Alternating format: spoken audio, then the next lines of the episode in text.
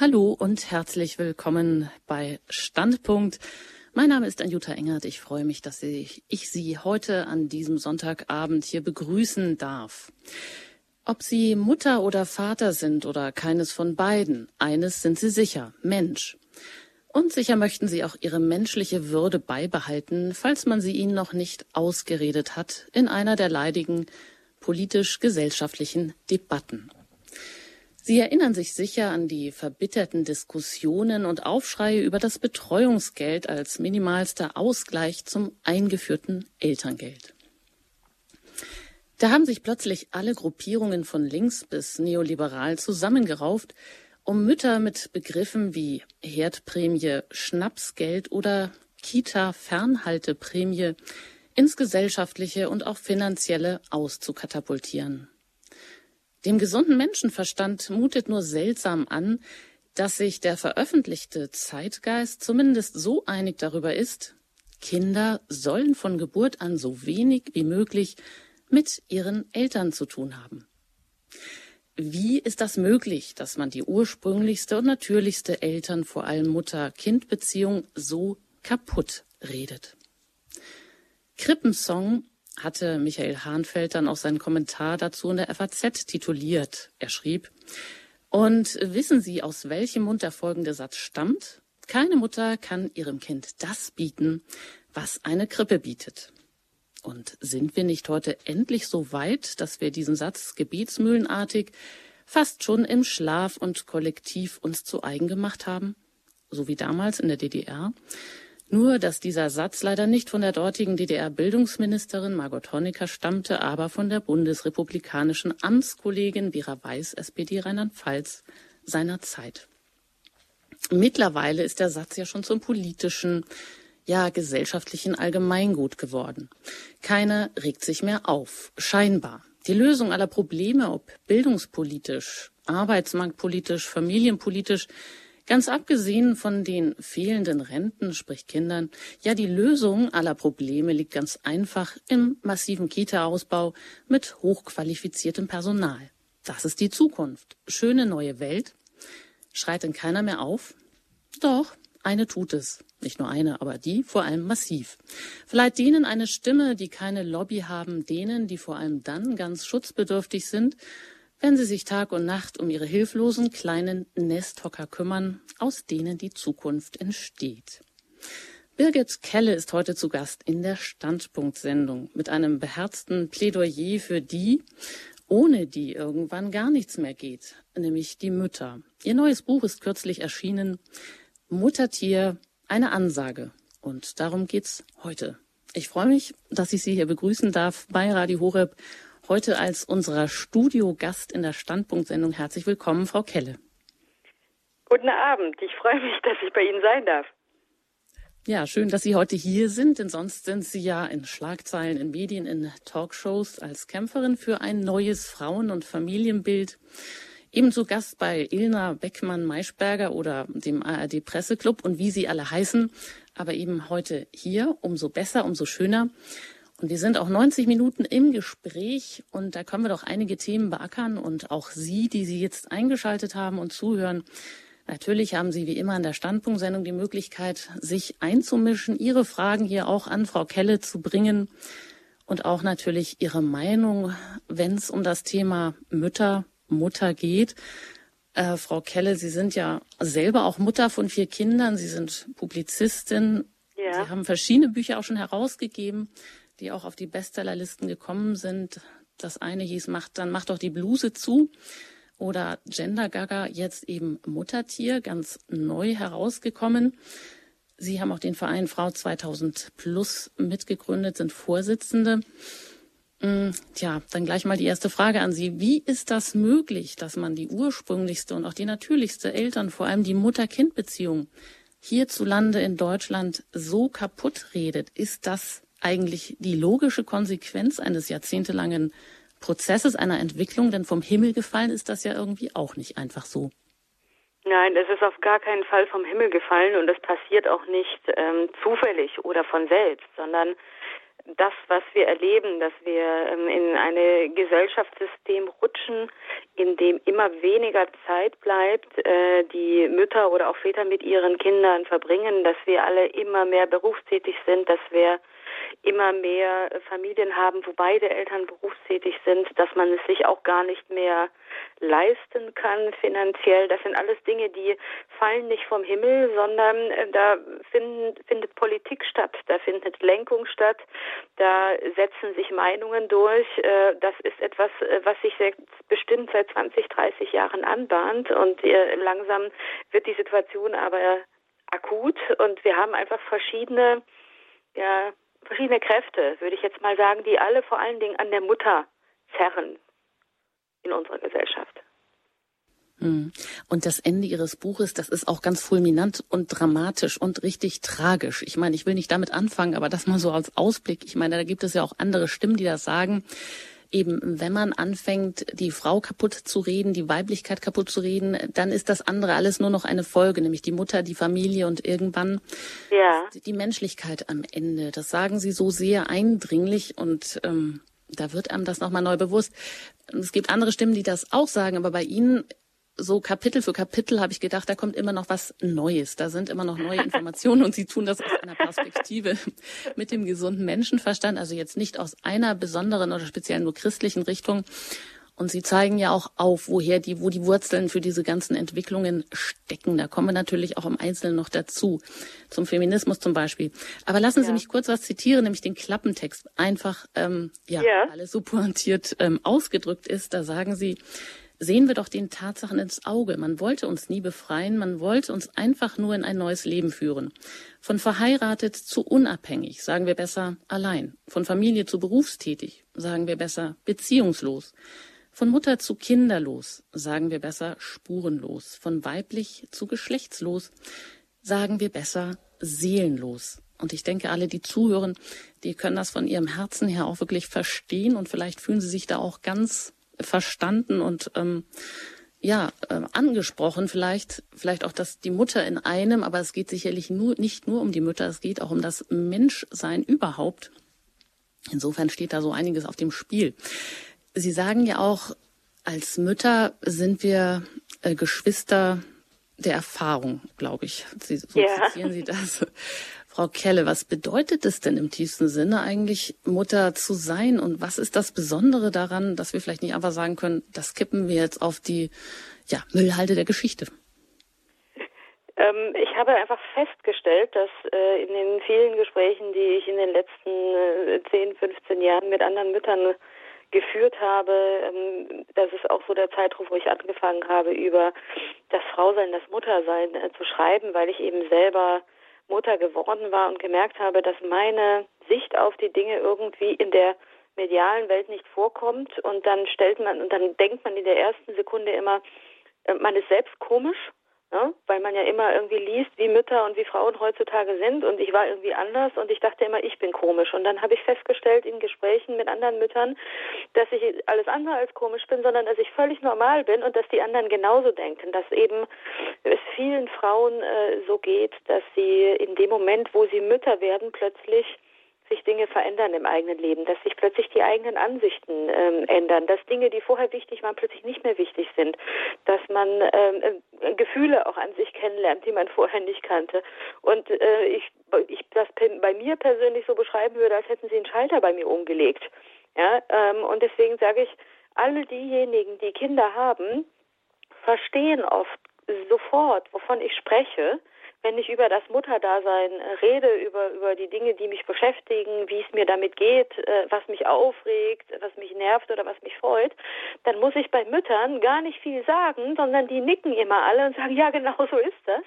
Während ich gemerkt habe, wenn ich mit Frauen spreche, die keine Kinder haben oder auch mit Männern, die keine, die nicht Väter sind, dass ähm, da können sie auch zwei Stunden reden und manche Dinge werden die trotzdem nicht begreifen, weil sie es nur rational ähm, erfassen, was ich ihnen sage, aber nicht mit dem Herzen. Die fühlen das nicht. Während eine Mutter, der ich, von der ich, mit der ich spreche, ähm, sagt, ja, genau so ist es, genau so geht es mir auch.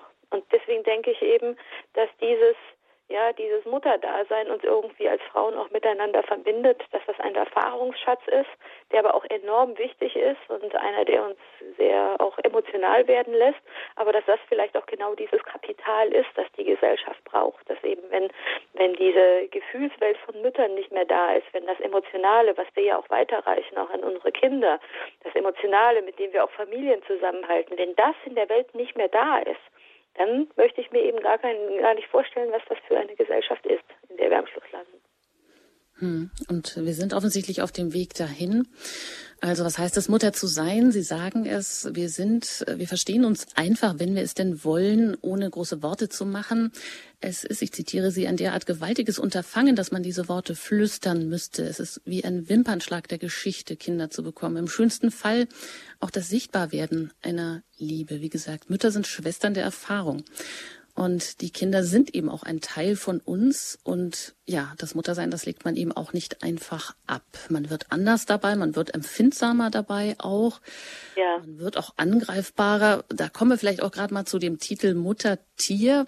Die mhm. sagen auch, das Mutterdasein, das macht er auch gefährlicher, auch manchmal animalisch instinktiv äh, wie Muttertiere in der freien Wildbahn, die alles unternehmen, um ihre Jungen zu schützen. Ähm, aber manchmal, also am Anfang ist mir dann so gleich die Parallele gekommen, ist der Mensch jetzt auch ein Tier oder bin ich jetzt ein Tier? Also warum Muttertier als Titel? Hat das genau wegen dieser animalischen Komponente nicht auch irgendwie so einen kleinen negativen Beigeschmack? Also so ist es bei mir erstmal angekommen. Ja, es, ist, äh, es, es ruft ganz unterschiedliche Reaktionen hervor, dieser Titel Muttertier. Ähm, weil eben manche, manche sagen, die sind erst irritiert, andere verstehen sofort das, was ich auch meinte, dass man einfach sagt, ja genau, wir sind, wir sind wie die Löwinnen, wir sind wie die Bärenmütter, ähm, dass wir uns eben und ja, erstens mal klar, natürlich, der Mensch ist ein Tier, wir sind auch ein Säugetier. Ähm, und dementsprechend handeln wir auch äh, in unseren, viele unserer Handlungen sind schlicht und ergreifend instinktiv. Und das, was wir in Bezug auf unsere Kinder an den Tag legen, das Verhalten als Mütter, und mir bestätigen das im Übrigen auch, auch Väter. Also ich glaube, das Vatertier ist auch existent. Aber ich glaube, dass das Muttertier vielleicht dann noch viel stärker ist, weil wir eine diese äh, engere Bindung von Anfang an an das Kind haben und deswegen emotionaler reagieren. Aber dass wir einfach in ähm, alles für unsere Kinder tun. Dass wir, wenn wir unsere Kinder in Gefahr wähnen, äh, dass wir uns vor sie werfen. Wie viele Eltern würden, würden wahrscheinlich diesen Satz unterstreichen, dass man sagt, ich würde für meine Kinder sterben oder ich würde auch für meine Kinder töten.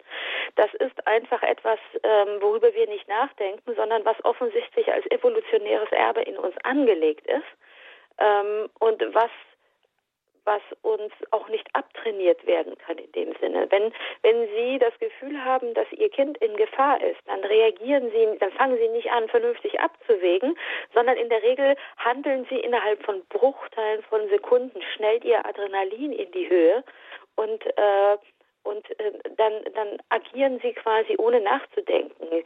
Also jetzt vielleicht mal als Beispiel, wenn sie irgendwo unterwegs sind mit kleinen Kindern und verlieren als Mutter ihr Kind aus den Augen, sagen wir mal so ein Dreijähriger, der in der Menge plötzlich nicht mehr sichtbar ist, da haben sie sofort innerhalb von Millisekunden schnellt ihr Adrenalinpegel einfach in die Höhe und sie sind sofort, wechseln sie in diesen Muttertiermodus und sind auf der Suche nach ihrem Kind, weil sie in Alarmstimmung sind. Dagegen können sie sich gar nicht werden, sondern das ist einfach eine instinktive Handlung. Und ich finde das gut ich glaube, dass das genau das ist, wie es sein soll, dass wir nämlich, das heißt das, was auch unseren Kindern das Überleben sichert, das ist das, was, was sie beschützt, dass wir als Eltern quasi darauf programmiert sind auch, nicht nur diese Kinder zu lieben, sondern auch sie zu schützen, uns vor sie zu stellen und damit eben einen Teil ja, sag mal, irrational letztendlich handeln, weil es eben nicht gewollt ist, es ist nicht abgewogen. Es führt auch dazu, dass wir als Eltern auch mal eskalieren ähm, dass wir vielleicht für Außenstehende irgendwie als, äh, als hysterische Mütter rüberkommen, aber wo ich sage, ja gut, dann halt mich eben für ein hysterisches Weib, aber wenn es um mein Kind geht, dann geht es eben um mein Kind. Und dann bin ich vielleicht manchmal nicht rational, weil ich es gar nicht sein will, weil dann bin ich einfach nur emotional, weil ich halt Mama bin. Das meine ich damit. Hm. Ja, ich bin im Gespräch mit Birgit Kelle, vierfache Mutter. Die Kinder sind zwischen neun und 18. Zwölf Jahre waren sie zu Hause oder fast nur zu Hause mhm. und haben sich um ihre Kinder gekümmert. Mittlerweile sind sie auch sonst überall unterwegs, möchte ich mal sagen. Und sie haben hier ja. eingeschaltet in der Standpunktsendung bei Radio Horeb. Mein Name ist Anjuta Engert. Ja, Mutter sein, das kann man nicht abtrainieren, sagen Sie.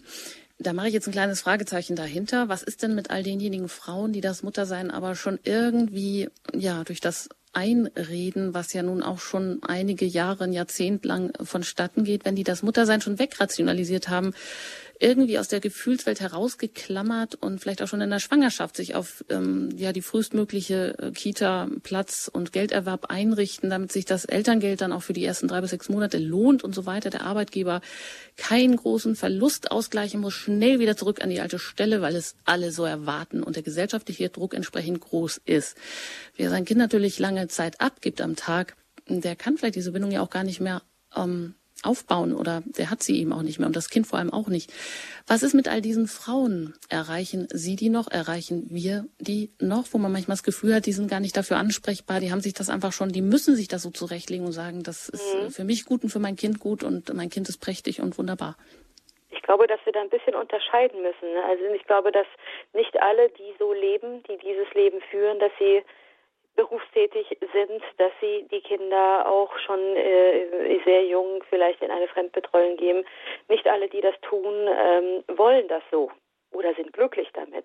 Ich glaube, dass wir da wirklich unterscheiden müssen, weil ich kenne auch ganz viele, die sagen, ich würde es gerne anders machen.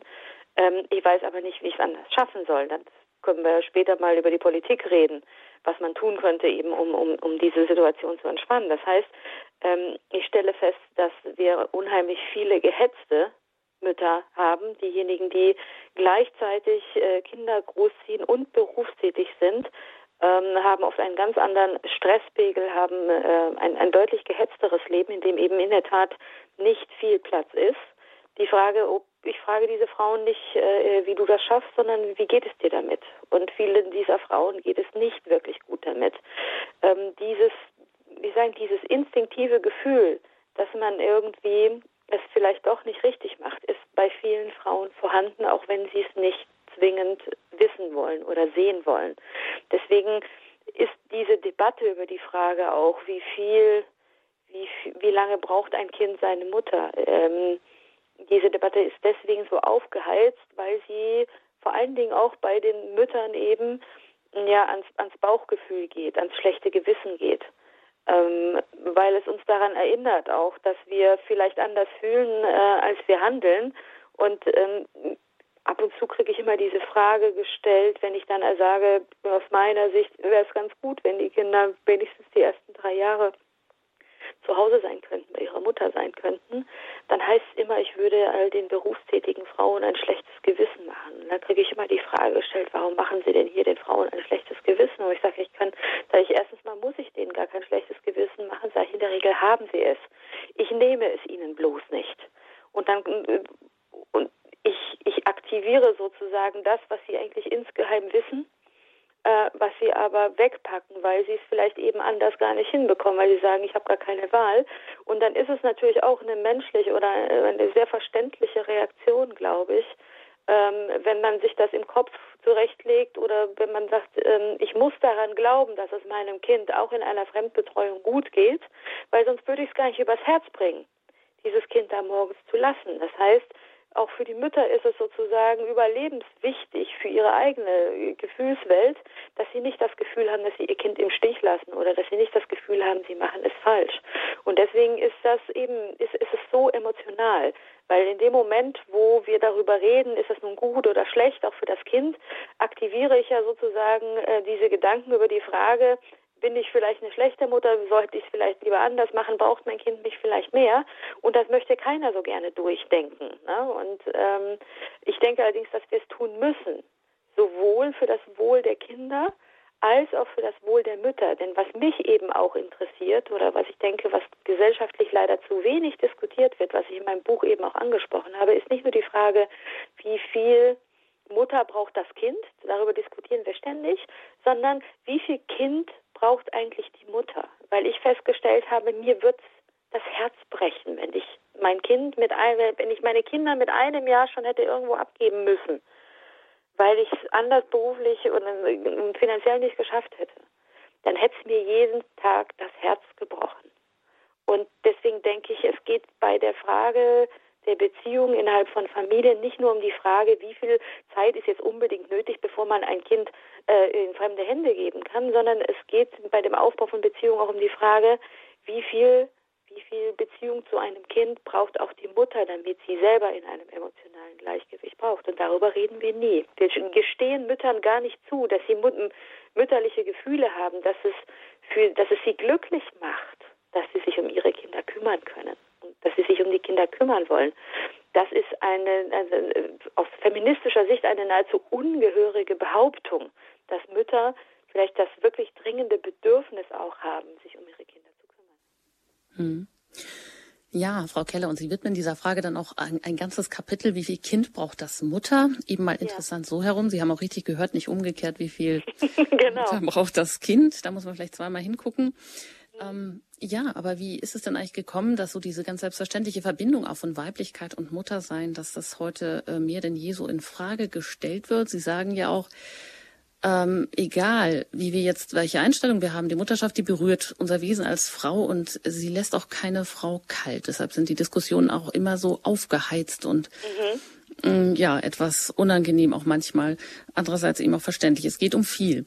Aber alles, was so, ich zitiere Sie, über die Jahrhunderte mit Weiblichkeit in Verbindung gebracht wurde, das steht heute im Verruf, irrational zu sein.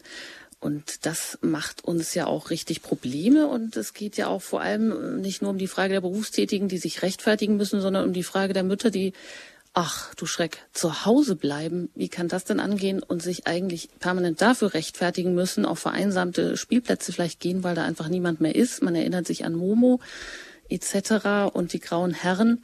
Und wenn man ähm, überlegt, wie alt das Buch ist. Ne? Überlegen ja, Sie mal, wie alt das Buch ist. Ne? Und trotzdem äh, top aktuell in verschiedener ja. Hinsicht, ja. Aber diese Dekonstruktion der Geschlechter, Sie zeigen das ja auf, warum, das soll uns ja frei machen, aber Sie sagen, nö, das macht uns aber nicht frei. Es macht uns wurzellos, es macht uns seelenlos, manipulierbar, es macht uns verloren. Erklären Sie das doch mal, warum?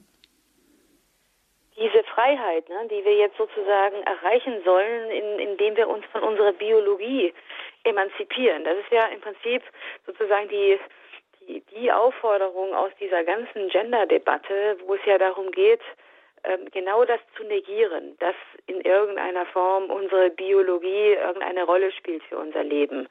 In dieser ganzen Gender-Theorie taucht ja immer wieder diese Idee auf, dass der Mensch äh, sozusagen sein Glück selber konstruiert, dass die Frage unserer biologischen An Veranlagung, dass Frauen Kinder empfangen können, dass Männer Kinder zeugen können, dass das abgekoppelt werden könnte von unserem, von unserer eigenen Identität, dass das keine Auswirkung hätte.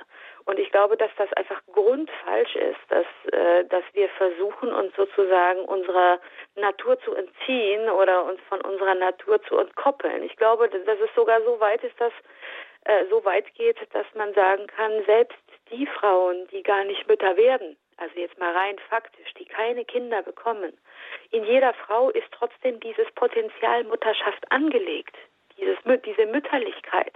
Und wenn wir dann mal genau drauf gucken, dann stellen wir fest, dass wir dieses Prinzip der Mütterlichkeit sogar verbal äh, durch die ganze Menschheitsgeschichte immer getragen haben, dass Frauen Weiblichkeit dadurch, dass sie das Potenzial in sich trägt, Leben zu schaffen, in ihrem Körper Leben zu schaffen, Weiblichkeit schon immer mit Fruchtbarkeit verbunden wurde. Warum nennen wir, warum kennen wir den Begriff Mutter Erde? Warum heißt das Mutter Erde, aber Vater Staat? Weil wir sozusagen das Mütterliche schon immer mit dem Wachsen, mit dem, äh, mit, äh, äh, mit, mit, mit Naturgewalt, mit Fortpflanzung, mit Fortbestand, äh, mit, mit Nahrung verbunden haben. Äh, wir haben allerdings auch solche, selbst solche Begriffe wie, ähm, wenn Sie ins Kloster, wenn Sie in ein Kloster schauen, dann sprechen wir von der Mutter Oberin von der Leiterin eines Klosters. Das heißt, eine, eine äh, nun mal äh, wirklich kinderlose Frau wird trotzdem als die Mutter dieses Hauses bezeichnet. Warum?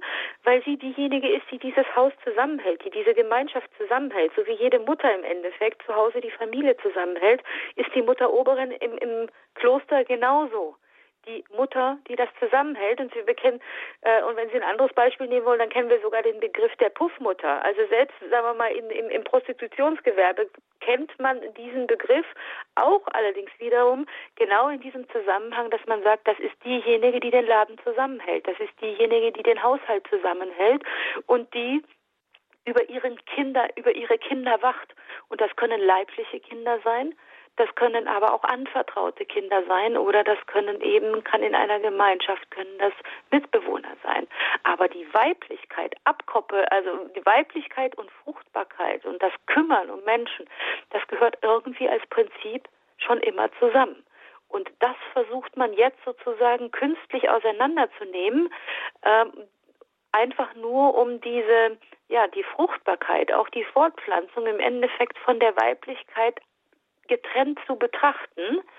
Ähm, diejenigen, die das tun, tun das vor allen Dingen mit der Bestrebung, uns sozusagen von dieser ja, vom Kinderkriegen gewissermaßen fernzuhalten, abzukoppeln. Ähm, die Feministinnen tun das, um uns zum Beispiel von von Abhängigkeiten fernzuhalten, weil sie sagen, jede eine Frau, die Mutter wird, wird abhängig, emotional, zum Beispiel vom Kind. Äh, faktisch wird sie abhängig. Sie muss sich um das Kind kümmern.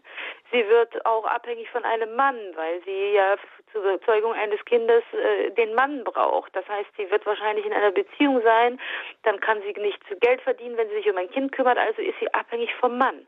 Das heißt, dieses Kinderkriegen wird zum Beispiel aus feministischer Sicht immer nur mit ab in, im nicht mit Glück verbunden, sondern immer mit Abhängigkeit. Und aus diesen Abhängigkeiten will man uns befreien. Also muss man uns von diesem Gedanken befreien, dass wir gerne Mütter werden wollen, dass wir das vielleicht sogar als selbstverständlich betrachten, dass wir, wenn wir Frauen sind, äh, automatisch auch Mütter werden.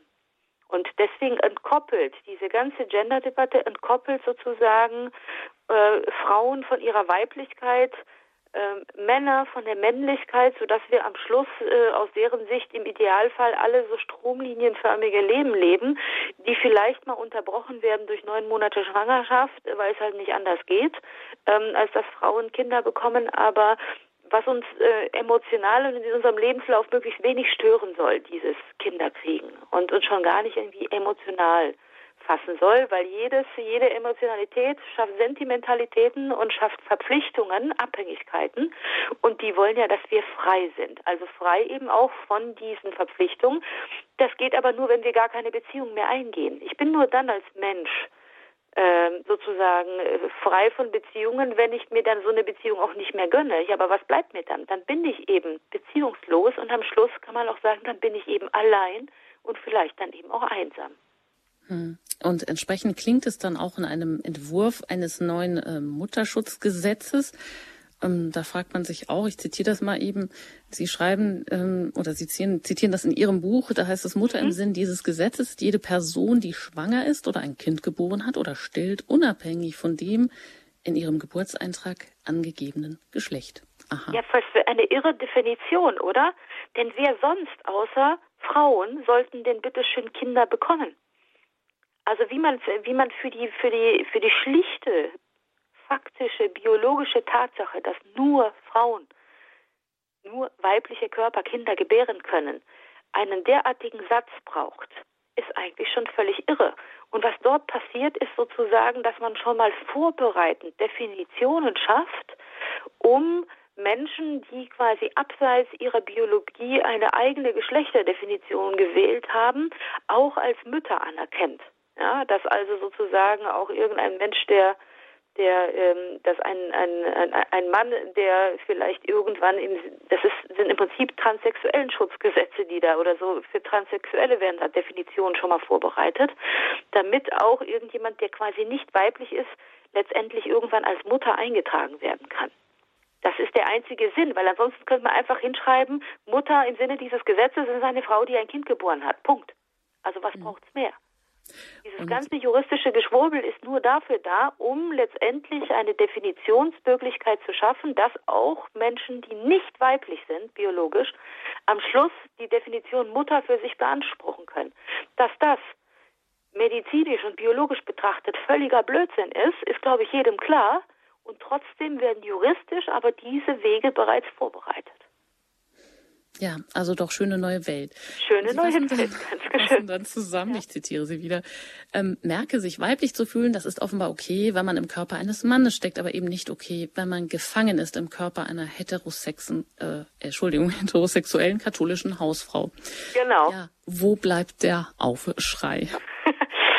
ja, der Aufschrei das Problem ist ja immer, das habe ich gemerkt, auch in dieser ganzen, ähm, auch in der Frage, die mich eben sehr beschäftigt hat, äh, äh, warum es so äh, wenig und so schlechte Politik für Mütter gibt, ähm, hängt schlicht und ergreifend damit zusammen, dass gerade Mütter, junge Mütter überhaupt keine Lobby haben, weil in dem Moment, wo wir merken, dass die Politik nichts für uns tut oder in dem Moment, wo wir dann als Mütter merken, was hier alles uns stresst und was alles nicht funktioniert, sind wir eigentlich schon mitten im Problem und sind sehr beschäftigt. Eine, äh, und dementsprechend werden wir nicht politisch aktiv, ähm, gehen wir nicht nach draußen, wir machen keine Politik. Wir sind froh, wenn wir unsere Kinder gemanagt bekommen und den Haushalt und ansonsten möchten wir gerne einfach mal eine Nacht durchschlafen. Das ist die reale Welt, in der Mütter sich oft, gerade auch mit mehreren Kindern, und da weiß ich, wovon ich spreche, ich habe jahrelang gegen meinen eigenen Biorhythmus gelebt. Ich habe quasi geschlafen, wenn Zeit war und nicht, wenn ich müde war. Und dann sozusagen in dieser Zeit sich auch noch um um äh, die eigene äh, Rechte äh, in der Politik zu kümmern, ist, ist quasi ein Unding. Das heißt, wir kümmern uns sozusagen nicht um unsere Belange, dass das politisch umgesetzt wird, weil wir keine Zeit dafür haben. Während andere Kräfte oder auch, sagen wir mal, einfach kinderlose Frauen, die, warum sind denn die meisten Feministinnen sind schlicht und ergreifend kinderlos? Die haben viel mehr Zeit, sich über politisch über die Dinge äh, Gedanken zu machen oder gar politisch aktiv zu werden weil sie eben nicht vielleicht ihre Zeit noch ähm, darauf verwenden müssen oder ihr Geld, ähm, um Kinder großzuziehen. Und dann entsteht dieses Ungleichgewicht und dann äh, entsteht so diese, diese gesellschaftliche Problem, dass zwar die Mehrheit der Frauen Mütter sind in diesem Land, dass allerdings die Politik vor allen Dingen Poli Frauenpolitik macht für kinderlose ähm, berufstätige Frauen da ist eben diese Diskrepanz da zwischen dem realen Leben, wie es tagtäglich stattfindet, und dem, was die Politik tatsächlich macht. Ja, und das ist in gewisser Weise auch eine Tragik, wenn Sie sagen, man hat dann manchmal überhaupt gar keine Zeit als mehrfache Mutter, sich um politische Belange zu kümmern. Ja, klar. Es geht einem da vielleicht permanent der Hut hoch, aber man hat ja manchmal nicht mal äh, die Zeit, sich um die persönlichen Belange zu kümmern. Das muss man ja auch mal sagen. Ja, wenn ja. Wenn man denn eben äh, keine ja, was weiß ich, ein Netz hat aus Verwandten und sonstigen Hilfspersonal um ich sich fragen ja manchmal irgendwie da, ähm, jetzt wo ich, ne, ich habe vier Kinder, ich halte jetzt Vorträge, ich schreibe Bücher und so weiter, ne? Und ab und zu kommt dann so eine, nach so einem Vortrag kommt dann so eine Mutter äh, zu mir, die sagt, ähm, fühlt sich noch jetzt noch viel unzulänglicher als vorher. Sagte, ich habe ich habe nur ich habe zwei kleine Kinder, sagte äh, und, und dann guckt sie mich an und sagt, sie haben vier Kinder und jetzt sind sie auch schon wieder berufstätig und dies und jenes. Ne? Und ähm, sagt sie immer, ähm, und ich schaffe nicht mal mein kleines Leben. Und manchmal bin ich nachmittags noch nicht mal vernünftig angezogen und, ähm, und äh, abends äh, hänge ich auf der Couch und bin völlig erledigt. Und wenn ich zurückdenke, äh, dann überlege ich, was habe ich heute gemacht und es fällt mir gar nichts ein, außer dass ich den Alltag bewältigt habe. Ähm, und dann immer und, äh, und mich dann fragen, ähm, irgendwie, was mache ich falsch? Wo ich immer sage, na, gar nichts machen sie falsch, sondern sie machen es richtig und sie hätten mich mal sehen müssen mit einem Kind da war ich genauso. da war ich genauso drauf, ähm, wo ich einfach gesagt habe, das gehört zum Leben auch dazu, auch diese Phasen, dass man sagt, es, du hast schon genug gemacht, wenn du zwei Kinder den ganzen Tag hast überleben lassen.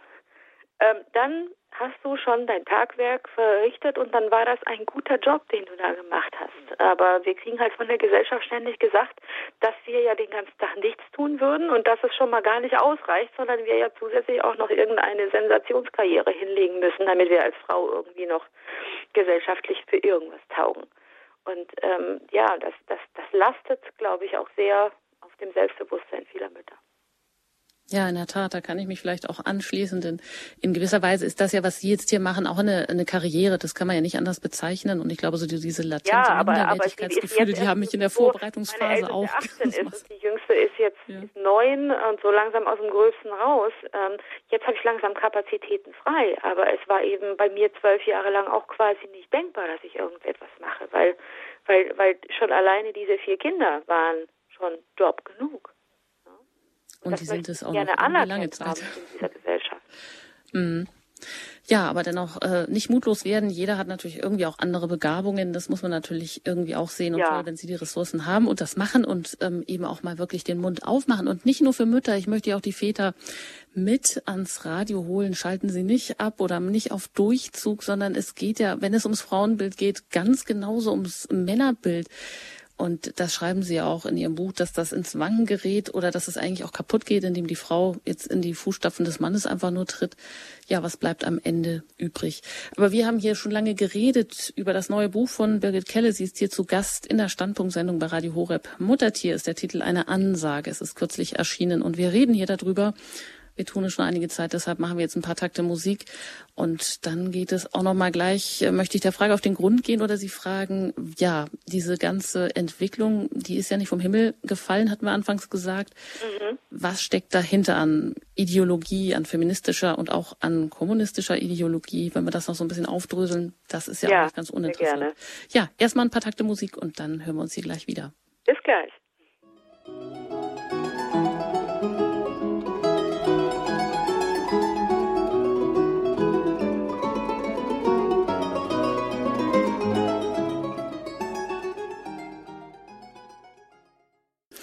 Ich bin im Gespräch mit Birgit Kelle, der vierfachen Mutter, Publizistin. Ähm, ja, Bücher hat sie geschrieben, herausgegeben. Unterwegs ist sie in vielen Talkshows und mit Vorträgen, Bestsellerautorin, zuletzt eben das Buch, über das wir hier heute sprechen, das kürzlich herausgekommen ist, Muttertier, eine Ansage. Und mein Name ist Anjuta Engert. Ich begleite Sie durch diese Sendung. Worum geht es beim ganzen, bei der Dekonstruktion des weiblichen Geschlechts? Den Begriff der Mutter, den man ja hierzulande eigentlich gar nicht mehr in den Mund nehmen darf, ist total verpönt. Ja, und auch den ganzen Schimpfwörtern, den Mütter hierzulande auch ausgesetzt sind, hier Prämie, Schnapsgeld und so weiter. Das waren die Begriffe, als es ums Erziehungsgeld ging.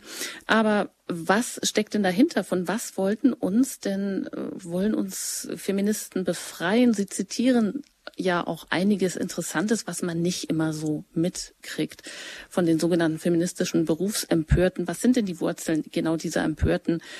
Ja, wie hört sich die vielgelobte Ikone der Feminismusbewegung äh, Simone de Beauvoir im Originaltext an? Und was beabsichtigen eigentlich ihre Anhängerinnen bis heute? Nun, es ist so, dass die ähm, dass in der feministischen Bewegung von vornherein die Mutterschaft sozusagen als Problem betrachtet worden ist. Dass äh, denen von an, äh, im Endeffekt kann man sagen, dass die Mutterschaft das letzte ungelöste Problem der Feministinnen ist.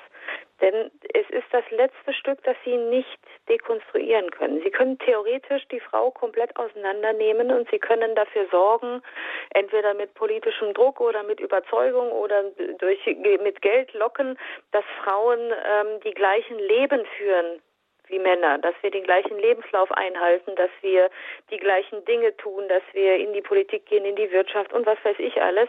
Also dass wir sozusagen im äußeren Rahmen das gleiche Leben führen, aber was wir nicht dekonstruieren und auseinandernehmen können und auch nicht zerreden können, ist, dass Frauen Kinder bekommen oder niemand. Da können Sie noch so viele Geschlechterdefinitionen sich ausdenken oder so viele Behauptungen in den Raum stellen, wie Sie wollen. Ja, ähm, auch wenn ein Mann sich hinstellt und sagt, ich bin eine Frau und sich in Frauenkleidern ankleidet, dann bleibt er am Schluss halt trotzdem ein Mann und wird kein Kind auf die Welt bekommen.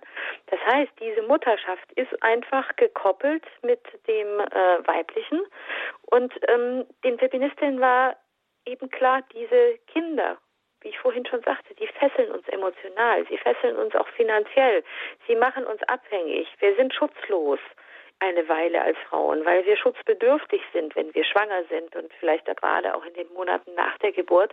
Wir brauchen jemanden, der sich verantwortlich fühlt für uns, der uns beschützt. Idealerweise ist das der Vater dieses Kindes, der sich, äh, der sich um uns kümmert.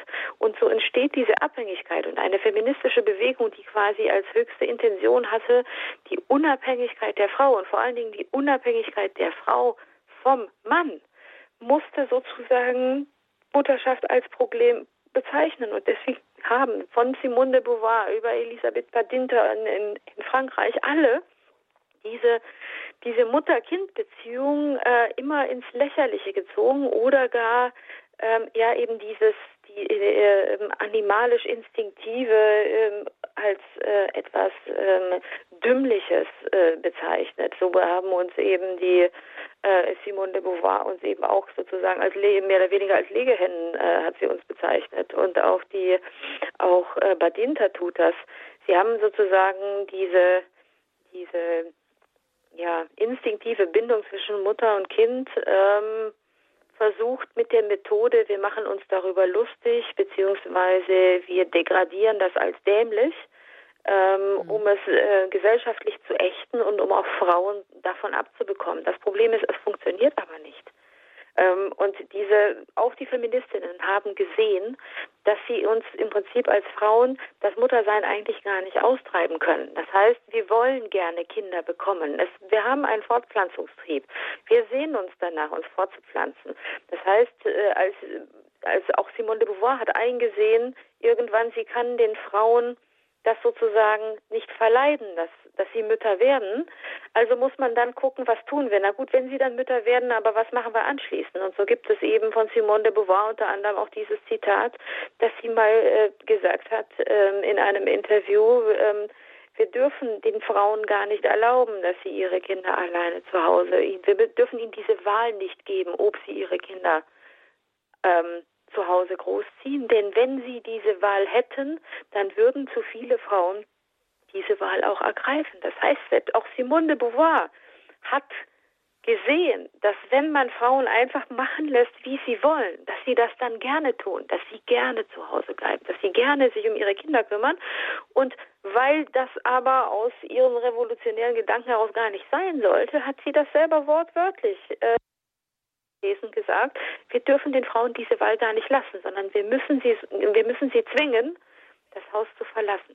Und wir finden mhm. dieses Gedankengut durch die gesamte feministische Bewegung und dann interessanterweise finden wir sie auch wieder in der kommunistischen Bewegung, äh, die genau das Gleiche gemacht hat, die genau die gleichen teilweise verbal nahezu identischen äh, Dinge gesagt hat, äh, dass man gesagt hat, man muss diese Beziehung stören, man muss die Kinder da rausnehmen und die Frauen sollen genau das Gleiche machen wie Männer, nämlich berufstätig sein. Und das ist schon irre, wenn man sich das anschaut, dass man sagt, dass das ausgerechnet, äh, man kann über Politik schimpfen oder man kann über die Wirtschaft schimpfen, dass man sagt, die haben ihre eigenen Interessen, aber dass ausgerechnet eine Bewegung, die sagt, sie kämpft für die Frau. Der Feminismus hatte den Anspruch, für die Frau zu kämpfen, dass die sehen, dass Mütter eigentlich eine ganz andere Sehnsucht haben, dass sie, wenn man, wenn man sie lassen würde, dann würden sie sich gerne um ihre Kinder kümmern, dass die dann trotzdem sagen, nee, nee, das wollen wir gar nicht zulassen, und zwar aus politischen Gründen. Wir, wir, wir entscheiden mal, dass das besser ist für die Frauen, äh, dass sie das nicht tun, dass sie unabhängig sind und deswegen ähm, arrangieren wir das so, dass sie gar nicht mehr die Möglichkeit bekommt, so lange bei ihrem Kind zu sein. Das ist ein Armutszeugnis für eine feministische Bewegung, dass sie eben nicht darauf hört, was wollen denn die Frauen überhaupt selber, sondern dass sie im Endeffekt nichts anderes getan haben, als eigentlich ein Großteil der Frauen, nämlich der Mütter, zu bevormunden, was gut für sie ist. Das ist so eine Nanny-Attitüde. Nur, mhm. wir sind alles erwachsene Frauen. Ich glaube, dass wir als Mütter schon noch selbst entscheiden können, was wir wollen und was gut für uns ist. Und dass ich da, dafür brauche ich nicht irgendeine Feministin, die mir erklärt, wie ich mein Leben leben soll. Eben, und Sie zitieren ja auch die Elisabeth Badinter da, die dann der, von der Geburt spricht als einem Totengeläut, wo Freude, ja. Freiheit und Sorglosigkeit der ja, Irre, wenn man sich das mal anhört, ne? Mhm.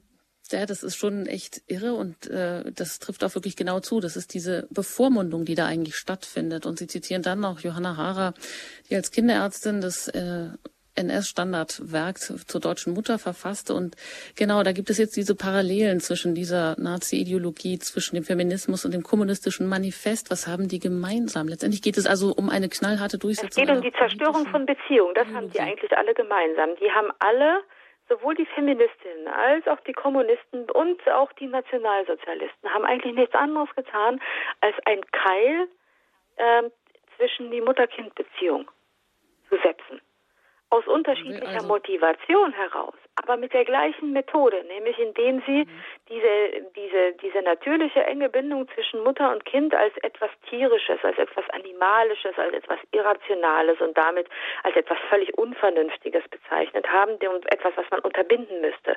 Und wie gesagt, die Feministinnen haben es getan, weil sie äh, verhindern wollten, dass wir uns emotional binden, damit wir eben nicht in Abhängigkeit zu unseren Männern geraten und damit wir auf jeden Fall wieder berufstätig werden.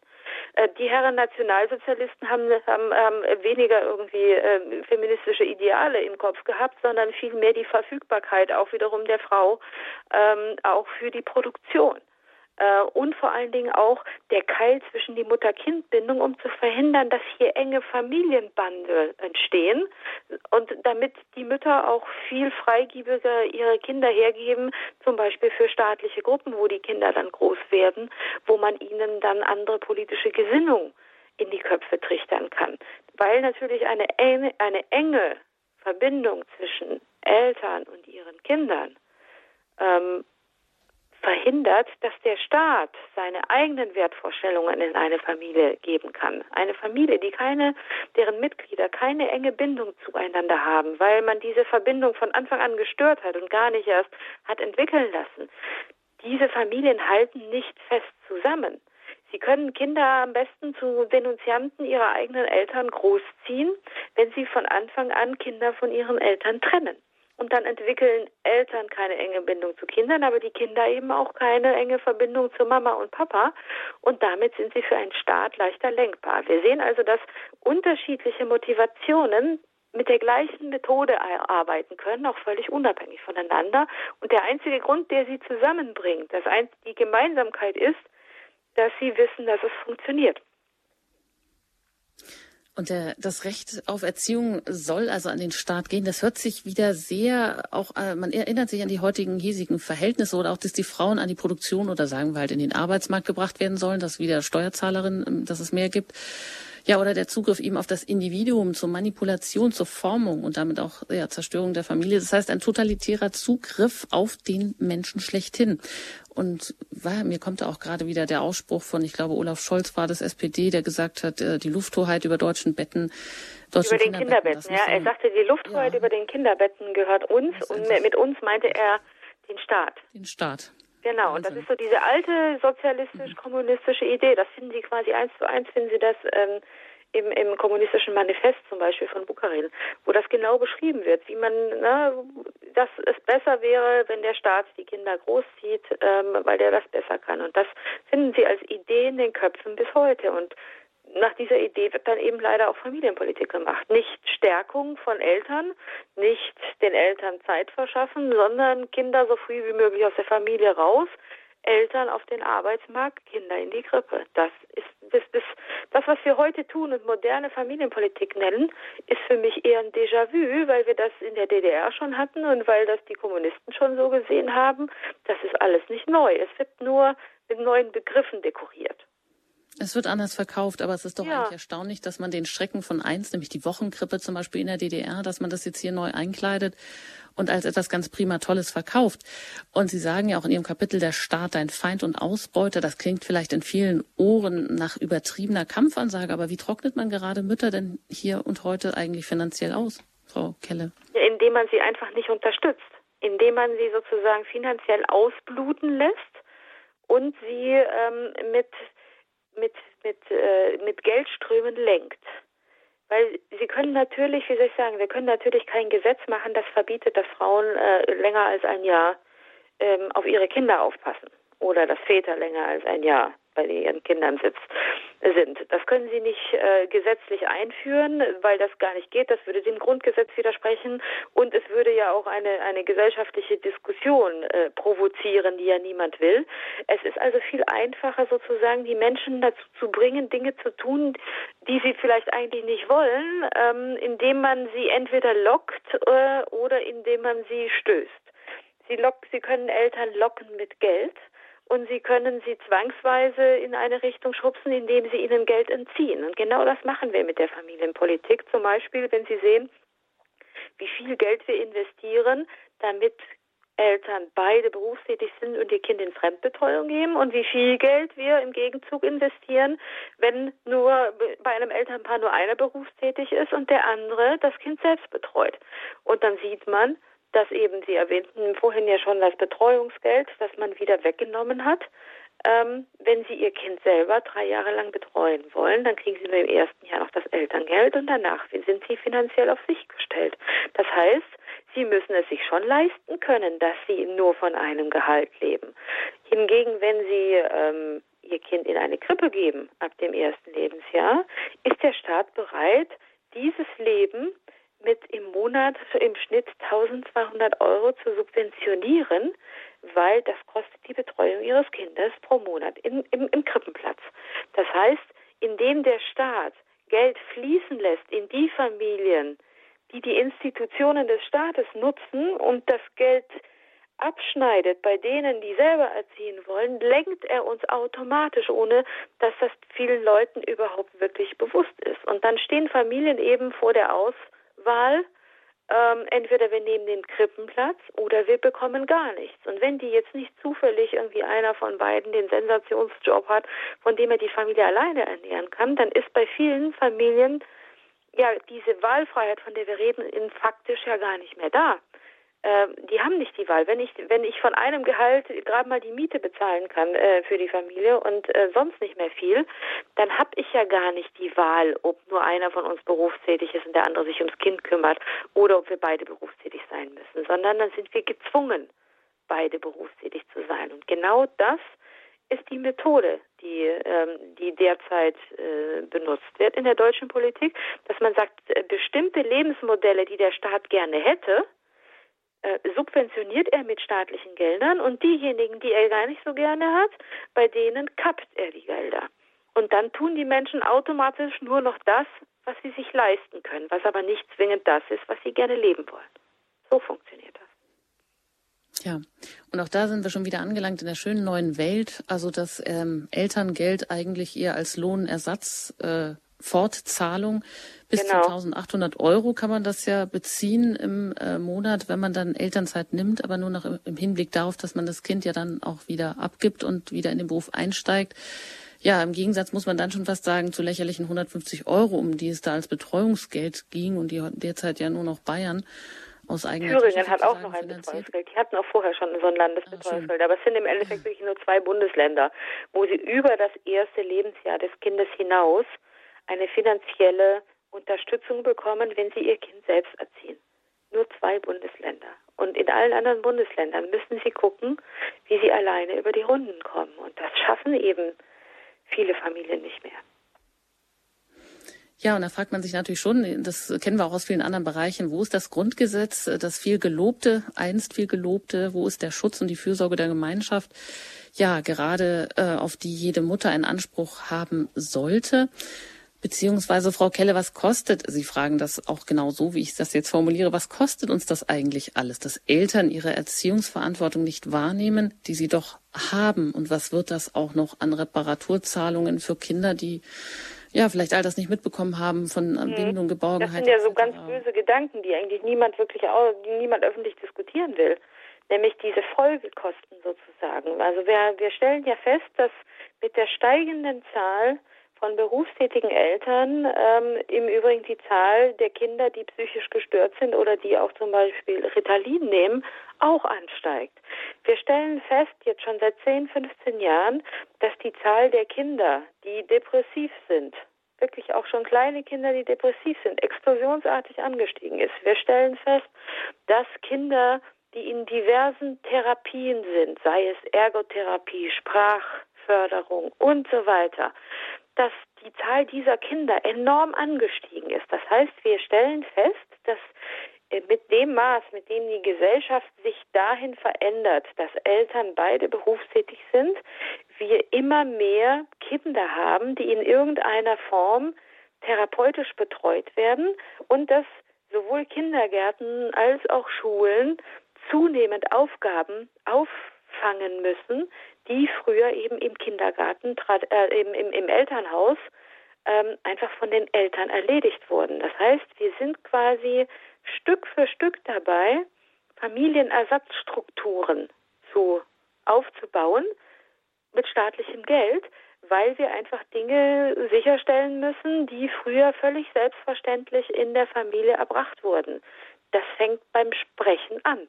Wenn natürlich Kinder mit einem Jahr schon in der Krippe ankommen, wo sie eben noch nicht sprechen können, muss die ganze, der ganze Spracherwerb, wenn ein Kind den Tag bei seinen El in der Krippe verbringt, dann verbringt es ja den Großteil seiner Wachzeit ähm, in, in, in dieser Institution.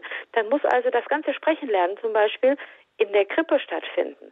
Dann muss also eine Erzieherin äh, drei, vier Kindern gleichzeitig das Sprechen beibringen und nicht mehr eine Mutter vielleicht nur einem Kind.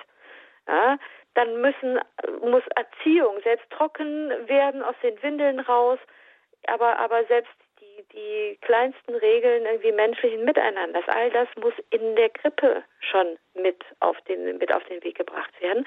Und das sind alles Dinge, die natürlich irgendwie in ähm, auch gute Erzieherinnen überhaupt nicht hinbekommen, weil sie mit so vielen Kindern zu tun haben, dass sie gar keine Zeit dafür haben. Und wir so quasi Defizite weiterschleppen. Wir haben Grundschulen und auch weiterführende Schulen, die machen alle Ernährungskunde. Ja, warum? Weil die Kinder eben zu Hause nicht mehr mitbekommen, wie man kocht, wie man Dinge zubereitet, wie Dinge schmecken. Ähm, etwas, was früher Kinder völlig normal zu Hause einfach mit auf den Weg bekamen, weil sie einfach da waren, in der Küche vielleicht mithelfen durften, wenn wenn äh, zu Hause gekocht wurde, die Automat, die im Supermarkt mit waren, einkaufen, die probieren durften, mit Messern arbeiten durften, schmecken, riechen durften und so weiter. Ja, all das fällt ja weg wenn dieser normale Alltag zu Hause nicht mehr stattfindet.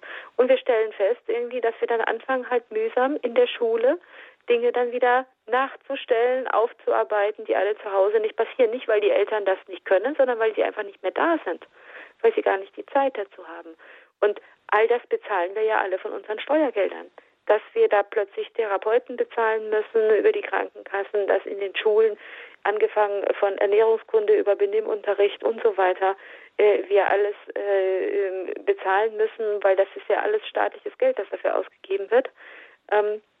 Zeigt doch, dass es enorm enorme Folgekosten produziert, aber niemand äh, bringt das in einen inneren kausalen Zusammenhang und politisch darf das auf gar keinen Fall diskutiert werden, weil das neue System muss ja toll sein. Ja, und jeder, der anfängt zu sagen, naja, möglicherweise ist das gar nicht so großartig für die Kinder, wie er immer tut, ähm, das sind ja die Nestbeschmutzer, also so Leute wie ich.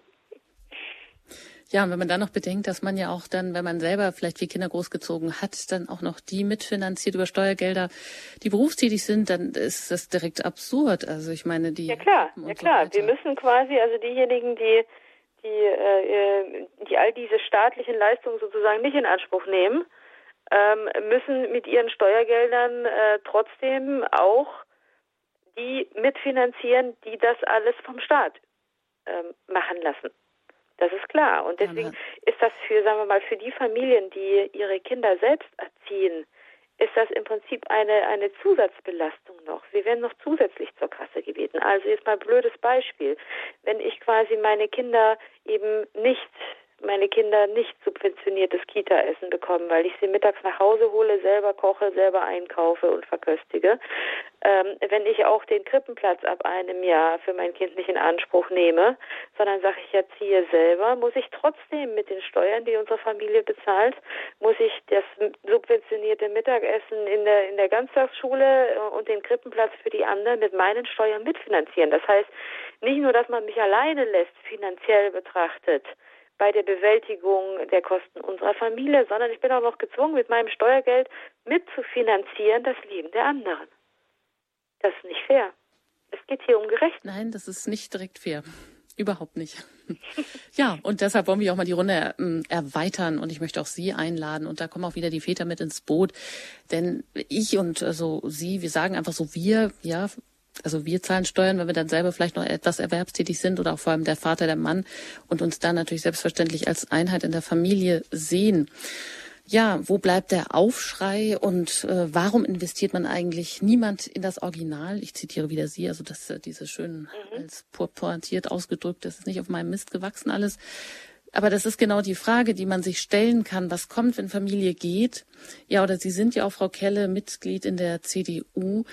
Man müsste wirklich fragen, was äh, kann man da an welchen Stellschrauben kann man da was drehen oder wie kann man vielleicht eben auch Müttern, die zu Hause sind und die ja, nicht äh, vielleicht um mit Minderwertigkeitsgefühlen ähm, darunter leiden und denken, ja, sie werden ja eigentlich nur beschimpft mit diesen Begriffen wie Herdprämie etc. oder sie sind nur Hausfrau, Hausfrau, um Gottes Willen, Begriff, den darf man nicht im Mund nehmen, es geht gar nicht.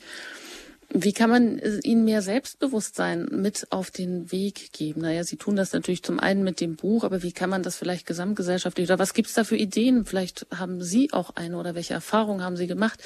Sie erreichen uns jetzt direkt unter der Hörernummer unter der 089 517 008 008. Wenn Sie uns außerhalb von Deutschland erreichen, dann wählen Sie zuerst die 0049 und dann 89 517 008 008. Das ist die Hörernummer, unter der Sie uns direkt hier erreichen und auch mit Birgit Keller ins Gespräch kommen können. Sie ist Journalistin, Publizistin, Mutter von vier Kindern, Autorin von Bestsellerautoren. Und wir reden hier heute über ihr neuestes Buch Muttertier, eine Ansage. Ja, gleich geht's nach der Musik hier weiter bei Radio Horeb in der Standpunktsendung.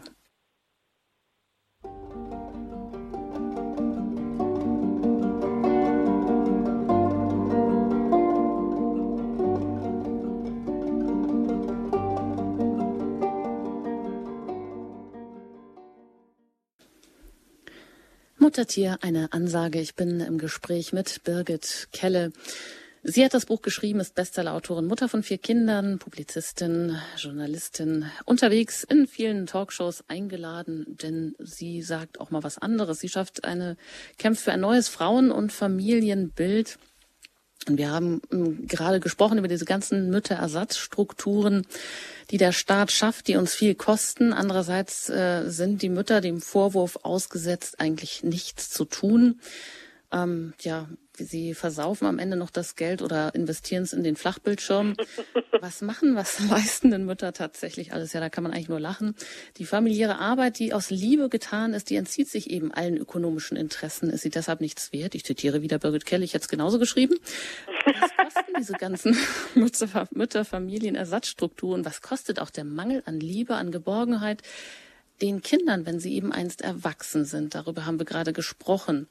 Denn Mama ist Liebe, Bindung, Resonanzraum und das ist sie eben auch ersatzlos. Ja, es äh, klingeln hier schon die Telefone und ich darf sehr schön. Ich freue mich, einen ersten Hörer äh, hier in der Sendung begrüßen zu dürfen aus Wolgast. Da bin ich jetzt verbunden mit Herrn Zirzow. Ich grüße Sie. Guten Abend. Ja, schönen guten Abend, Frau Engert und liebe Frau Kelle. Ja, guten ich Abend. Über, ich habe Sie über viele Medien schon kennengelernt und einmal haben wir sogar miteinander schon gesprochen in einer Standpunktsendung. Ich habe eine Frage. Erstmal sage ich, wir haben auch bloß vier Kinder. Ja. Und deswegen sind wir uns schon einig. das Wort Muttersprache, wo das ja. herkommt und wie wird es wo weiterhin definiert, wenn es so weitergehen soll mit diesem, wenn man nicht sagen, wahnsinnigen Getue. Nur, wenn man, wenn man äh, dann an die Realität herankommen äh, will, dann muss man sagen, dann wird das, müsste man es eigentlich ehrlicherweise irgendwann Kitasprache nennen, wahrscheinlich. Äh, was dann, ähm, weil das Wort, wir realisieren ja gar nicht mehr, warum denn Muttersprache überhaupt Muttersprache heißt. Beziehungsweise in der Wissenschaft ähm, ist man schon dazu übergegangen, auch hier, auch verbal, die Mutter schon wieder rauszuwerfen aus diesem Kulturgut, indem man die Muttersprache in der Fachsprache jetzt nicht mehr Muttersprache nennt, sondern Erstsprache. Und dann alle anderen Sprachen sozusagen dann die Zweitsprache oder Drittsprache. Aber dass die Muttersprache Muttersprache heißt, ähm, ist, zeigt eigentlich diese, diesen, ja, wie sagen, auch die Leistung, die ja offensichtlich Mütter erbracht haben über Generationen, irgendwie, dass man seit, seit die Menschheit sich zurückdenken kann, haben kleine Kinder von ihren Müttern sprechen gelernt. Das heißt, der Spracherwerb, das, was ja eine, eine unglaubliche äh, Kulturleistung ist, dass wir sprechen lernen und damit kommunizieren, wurde offensichtlich menschheitsgeschichtlich schon immer von den Müttern an die Kinder weitergereicht. Allein dafür müssten wir den Müttern schon mal dankbar sein. Ähm, und wenn Mütter das nicht mehr tun, weil sie die Zeit dafür nicht mehr haben, weil sie können ja Kindern nicht irgendwie abends zwischen 17 und 19 Uhr das Sprechen beibringen, sondern das ist ja quasi eine, jeder, der Kindern Sprechen beigebracht hat oder dabei war, wenn Kinder sprechen lernen, der weiß, die reden den ganzen Tag und das ist auch nötig und sie müssen das wiederholen ständig und verbessern und so lernt ja ein Kind sprechen. Ähm, wenn das nicht mehr passiert, dann passieren zwei Dinge. nämlich dass einerseits Kinder nicht mehr vernünftig sprechen lernen und dass, äh, dass eben äh, zweitens auch diese Leistung der Mütter eben keine Anerkennung mehr erfährt und dass man es ehrlicherweise dann, ja, Kitasprache würde ich mal sagen, ne, wäre dann wahrscheinlich der angemessene Begriff. Denn wenn Kinder alle jetzt neuerdings dann irgendwann in der, in der, in der Kita sprechen lernen, dann ist es das. Aber ein guter Spracherwerb wird das nicht. Ja, dann könnte man das vielleicht in Englisch oder einer anderen Sprache ausdrücken, dass das dann doch ein bisschen mehr verschwommen ist und keiner weiß, was los ist. Ja, aber selbst die, auch die Engländer kennen übrigens den Begriff der Mother Language. Ne? Ja. Also wir sagen, dass das Muttersprache heißt, also dass die Mutter dem Kind Sprechen beibringt, äh, ist, ist nicht nur eine, eine, ein deutsches Phänomen, sondern man kennt auch in anderen Sprachen, kennt man das. Und ähm, zeigt ja eben auch, dass das offensichtlich mit zum evolutionären Erbe gehört und dass das ja, sagen wir bislang uns jedenfalls zu einer Kulturnation hat wachsen lassen.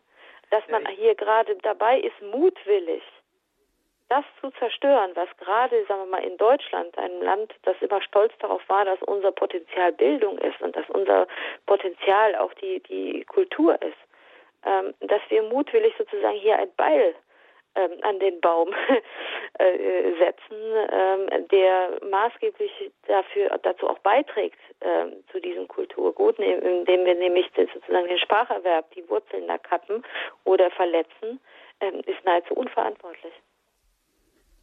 Herr Zirzo, vielen Dank, dass Sie diesen Hinweis hier einbringen mit der Muttersprache und das Beispiel, das zeigt ja auch, wie wesentlich das ist, wie wesentlich eigentlich die, ähm, die Zeit ist, die wir mit Kindern verbringen. Wenn wir sie in Sprache hüllen, dann funktioniert das gut, aber die ganzen Schwierigkeiten, die in der Schule auftreten, ja, sie kommen ja nicht umsonst. Es hat wohl alles so seinen Grund. Äh, vielen Dank, auf Wiederhören nach Wolgast und weiter geht's an den Bodensee. Da bin ich jetzt verbunden mit einem Herrn, der anonym bleiben möchte. Ich begrüße Sie recht herzlich. Ja, guten Abend. Ja, das bin ich, genau. Erstmal vielen Dank für die Sendung. Ich finde das sehr mutig, sehr ähm, informativ. Und ich möchte die äh, gesamten Begriffe, gesamte Sichtweise in Bezug setzen zu der gesamten gesellschaftlichen Situation und nicht nur das eine. Und dazu habe ich mir nur so stichweise äh, äh, Stichwörter aufgeschrieben. Ja. Und ich möchte sie nicht kommentieren, ich möchte sie nur erwähnen und das würde ich sagen, möchte jeden äh, dazu anregen, das dementsprechend ein bisschen zu reflektieren und nachdenken. Mhm. Also ich, ich habe erstmal aufgeschrieben, politische Elite.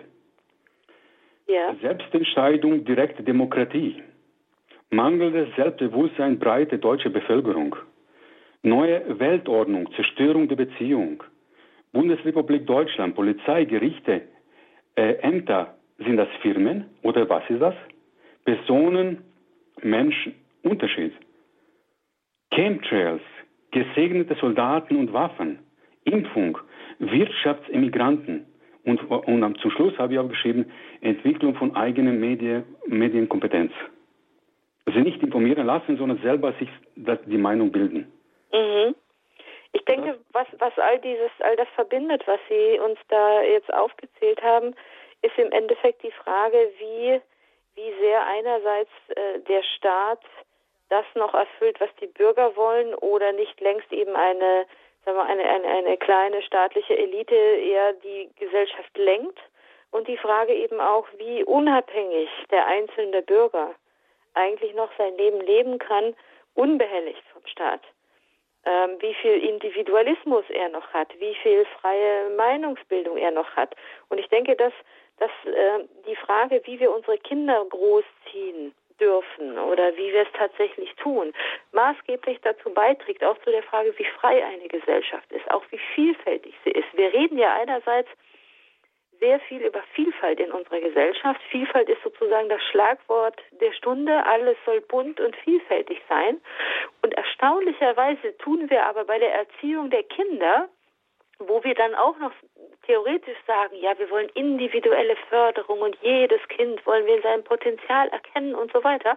Das heißt, theoretisch reden wir von dieser bunten Vielfalt, von individueller Förderung, von, von, von, von jedem Einzelnen. Und faktisch, wenn man dann sieht, was wir machen, tun wir genau das Gegenteil. Wir packen nämlich diese Kinder in Kollektive. Wir packen sie schon als kleine Kinder, schon als Säuglinge, wenn möglich, in Gruppen wo sie nach bestimmten Richtlinien großgezogen werden, wo alle das Gleiche lernen, wo alle in der gleichen Umgebung sind, wo alle mit der gleichen Erzieherin sind, das gleiche Lernprogramm haben und so weiter. Das heißt, wir tun eigentlich genau das Gegenteil. Wir packen nämlich Kinder in, in, äh, in, in, in, gleiche Gruppen, die vor allen Dingen dann funktionieren, wenn Kinder nicht individuell sind.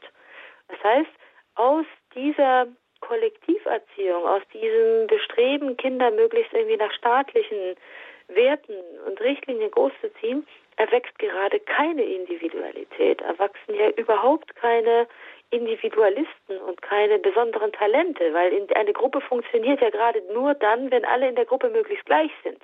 Sonst haben sie ja immer Querschläger. Es lässt sich gut zusammenfassen mit dem Satz von Albert Einstein, der einmal gesagt hat, um ein tadelloses Mitglied einer Schafherde zu sein, müssen Sie in allererster Linie ein Schaf sein. Und genau das ist es.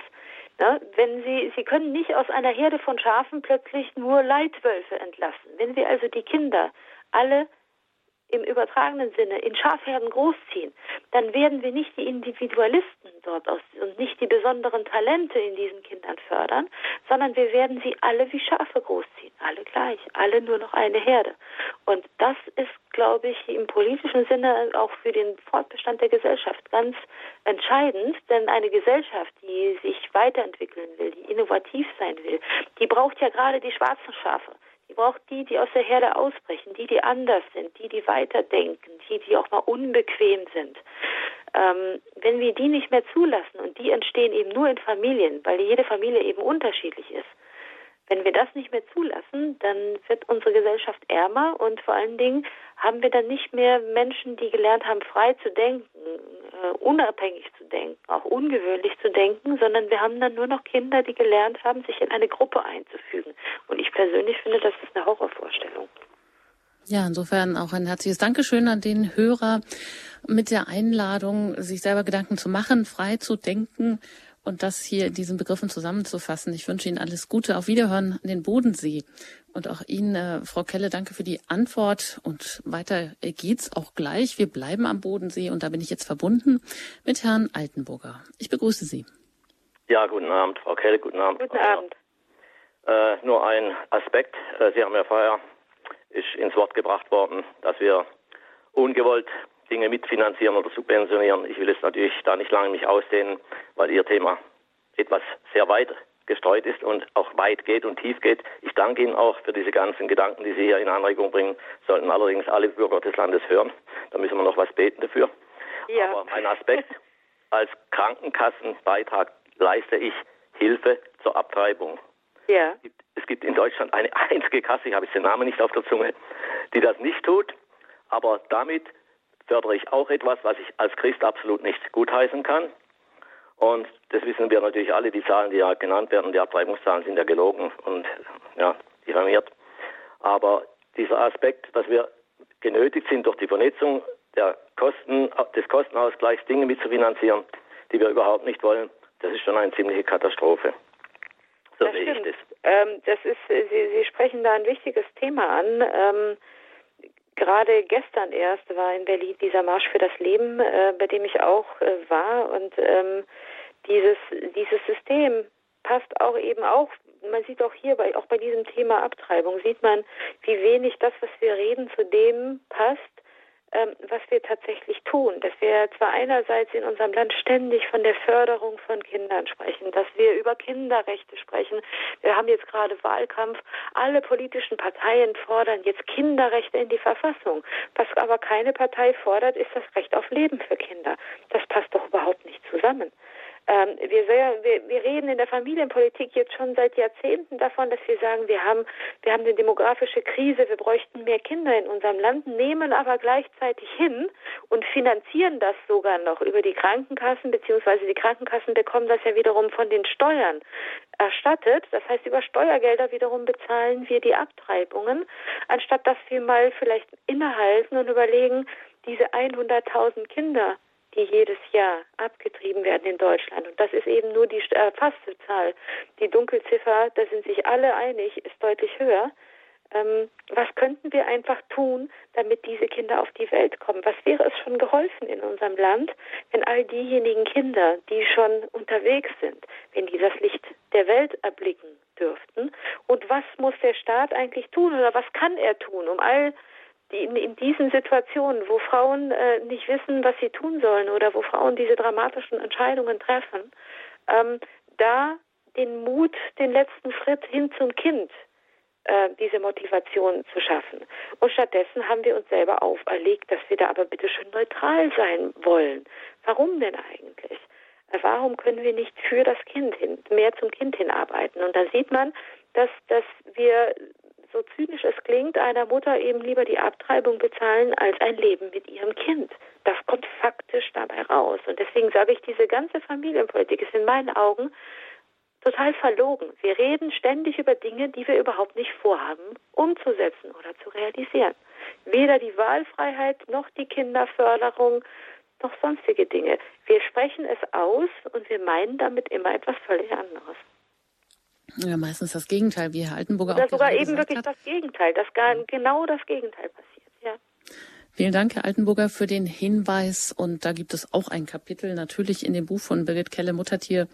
Gute Hoffnung war gestern, heißt es da. Ja. Und es geht eben auch darum, dass Tiere hierzulande besser geschützt sind als Menschen oder vor allem auch eben ungeborene Menschen und dass die Schwangerschaft doch oft eben eher ein Zwischenfall ist oder ein Karriererisiko, ein Hindernis für lückenlose Erwerbsläufe aus, der Blick, aus dem Blickwinkel des Arbeitsmarktes, aus feministischer Hinsicht natürlich auch eben ja ganz gegen die, die sogenannte Befreiung geht und so weiter. Ja, wir kennen alle diese Begriffe, die da mhm. rumkursieren.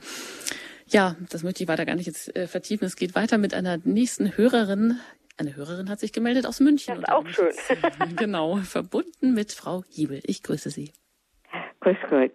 Ich danke für den ausgezeichneten Vortrag und freue mich, dass jemand mal öffentlich dieses Thema äh, kundmacht. Ich habe selbst meine Kinder gekriegt in der Zeit, wo die Entwicklung anfing. Da hieß es, nur Hausfrau ist man. Ja. Und, genau das andere Extrem sozusagen, ne? Ja. ja, ja, das war das andere Extrem. Ich habe immer gesagt, ich bin Vollmutter und Voll, Vollhausfrau. Und äh, durch diese Art der Kita-Erziehung, finde ich, entstehen lauter äh, wurzellose Leute, zum Teil möchte ich sagen fast in Seele, die eigentlich bloß mechanisch funktionieren. Wenn ich betrachte, wie bei Interviews mit erfolgreichen Männern und Frauen, die oft sagen, was ihnen den Halt dazu gegeben haben und wo sie die Kraft hergezogen haben, dann kommt es immer aus der Familie. Ja. Und äh, der Kita ist keine Familie. Ich kenne es von meinen Kindern, wenn sie heimkamen von der Schule, dann musste alles raus. Bis abends mein Mann kam, war das schon weg. Und eine noch so gute Erzieherin kann ja schließlich nicht 50 Kindern äh, die Erlebnisse am Vormittag alle einzeln abnehmen. Und da geht alles in der Masse unter. Und so gibt es Massenmenschen und entwurzelte Menschen. Also ich finde diese Entwicklung sehr bedauerlich. Abgesehen von den finanziellen Sachen, aber die sind ja alle schon durchgesprochen. Ich gebe Ihnen da absolut recht. Das ist auch die, die Erfahrung, die ich auch gesehen habe, auch mit meinen Kindern, eben wie, ja, wie soll ich sagen, wie viel Zeit es schlicht und ergreifend auch braucht, auch um, ja, um, um, um, um Kindern ähm, die Möglichkeit zu geben, zu reden, auch ihre Sorgen loszuwerden, weil Kinder ja auch keine Maschinen sind. Ähm, jede Mutter kennt, glaube ich, auch diese solche Szenen, wie wenn die, wenn die Kinder von der Schule nach Hause kommen und dann ähm, allein schon an der Art und Weise, wie sie die Tür hinter sich zuschmeißen oder wie sie ihre Schuhe in die Ecke schmeißen, wissen wir sofort als Mütter, oh, oh, da ist irgendwas. Ne? Und dann fragen sie ihr Kind und so nach dem Motto, wie war es in der Schule? Und dann kriegen sie nur so ein missmutiges Gut. Und wenn sie dann fragen, ist irgendwas? Nein. Na, und jeder weiß natürlich, dass dieses Nein ein, ein, ein, ein sehr lautes Ja war, dass dieses Kind aber noch nicht bereit ist zu sprechen. Und da ist es wichtig, dass man da ist und dass irgendwann irgendwann sind diese Kinder dann so weit. Die müssen sich vielleicht auch erstmal beruhigen oder müssen, ja, müssen den richtigen Moment finden, wo sie bereit sind, auch ihre Sorgen äh, jemandem anzuvertrauen. Und dann sprudelt es oft aus ihnen heraus dann irgendwann. Nur dafür muss jemand da sein. Dafür muss jemand da sein. Dafür muss irgendjemand ansprechbar sein. Und mich stimmt das auch ehrlich gesagt immer traurig zu realisieren, wie viele Kinder inzwischen einfach nach Hause kommen und es ist niemand da. Die kommen mit der gleichen Stimmung vielleicht mal nach Hause und es ist einfach niemand da, dem sie das erzählen können. Nicht nur das, was schlecht war, sondern auch das, was gut war. Kinder wollen ja nicht nur das Schlechte loswerden, sondern sie wollen ja vielleicht auch Erfolge loswerden, Dinge, die sie glücklich gemacht haben. Und wenn da niemand da ist, der zuhört und wenn Kinder irgendwann nach einer Weile realisieren, immer wenn ich Mama oder Papa was erzählen will, sind die gerade nicht da, haben die keine Zeit, sind die nicht erreichbar. Irgendwann hören diese Kinder auf, mit ihren Eltern zu sprechen. Irgendwann haben die sich daran gewöhnt, die sind eh nie da. Und dann fangen sie an, sich andere Leute zu suchen, mit denen sie sprechen. Und das kann gut gehen, das kann aber auch schlecht gehen, äh, wenn sie an die Falschen geraten oder diese Kinder verstummen und erzählen gar niemandem mehr, was in ihnen so vorgeht. Und dann wird das genau das, was Sie sagten gerade. Dann sind das diese wurzellosen Kinder, die eigentlich ja nicht mehr diese festen Wurzeln, diese feste Verankerung in einer Familie haben, weil sie vielleicht gar nicht bewusst, aber im Unterbewusstsein seit vielen Jahren gelernt haben, auf meine Familie ist kein Verlass, weil es ist nie einer da, wenn ich mit einem reden will. Und das ist eigentlich ganz bitter. Und da wissen wir noch gar nicht, wo die Gesellschaft hinführt. Weil wir noch gar nicht wissen, welche Folgen das haben wird. Das werden die Quittung bekommen wir erst vielleicht so in 20 Jahren. Und dann, und dann ist es zu spät für viele. Ja, vielen Dank, Frau Hebel, dass Sie hier auch aus Ihrer ganz persönlichen Erfahrung als Mutter gesprochen haben und das ähm, geschildert haben, wie wichtig das ist, eben ja, die Kinder zu erziehen. Danke, alles Gute Ihnen nach München auf Wiederhören. Weiter geht es mit Frau Gruben aus Mayen. Mit ihr bin ich jetzt hier verbunden. Ich grüße Sie. Ja, ich grüße Sie auch. Und äh, ich möchte erstmal äh, recht herzlich äh, äh, mich bedanken für, für diesen sehr guten Vortrag und auch für diese ähm, äh, Leute, die angerufen haben. Äh, also ich muss sagen, ähm, äh, dass äh, ein Großangriff äh, auf die Familie äh, und explizit auf die äh, Kinder stattgefunden hat. Und ähm, das hat äh, in dem Maße ähm, zugenommen, äh, je mehr sich die Gesellschaft vom Glauben ähm, an Jesus Christus entfernt hat. Ähm, weil in der Bibel steht ja nun eindeutig, ähm, dass äh, Gott äh, äh den Menschen nach seinem Vorbild, äh, nach seinem Abbild äh, geschaffen mhm. hat. Und ähm, das weiß heute leider wage ich mal zu sagen, fast keiner mehr.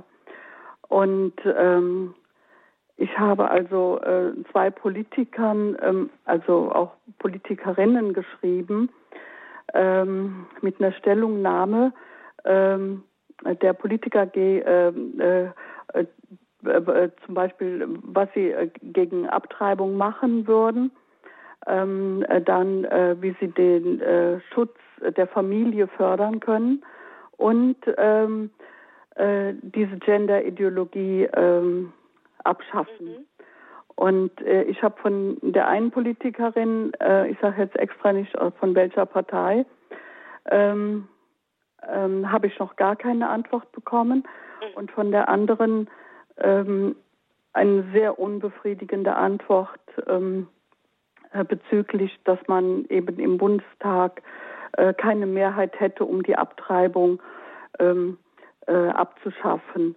Und ähm, das, äh, das hat mir irgendwo sehr, sehr weh getan, ähm, weil ähm, da ist kein, keine persönliche, wie soll ich das sagen, äh, man, man, sieht nicht, wie wichtig das äh, menschliche Leben mehr ist. Dass die, ich habe manchmal das Gefühl, die Politiker wissen überhaupt nicht mehr, worum es geht.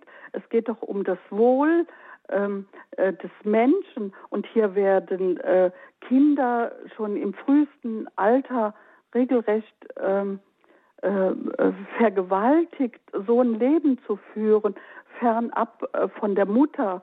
Also ich finde das furchtbar. Ne?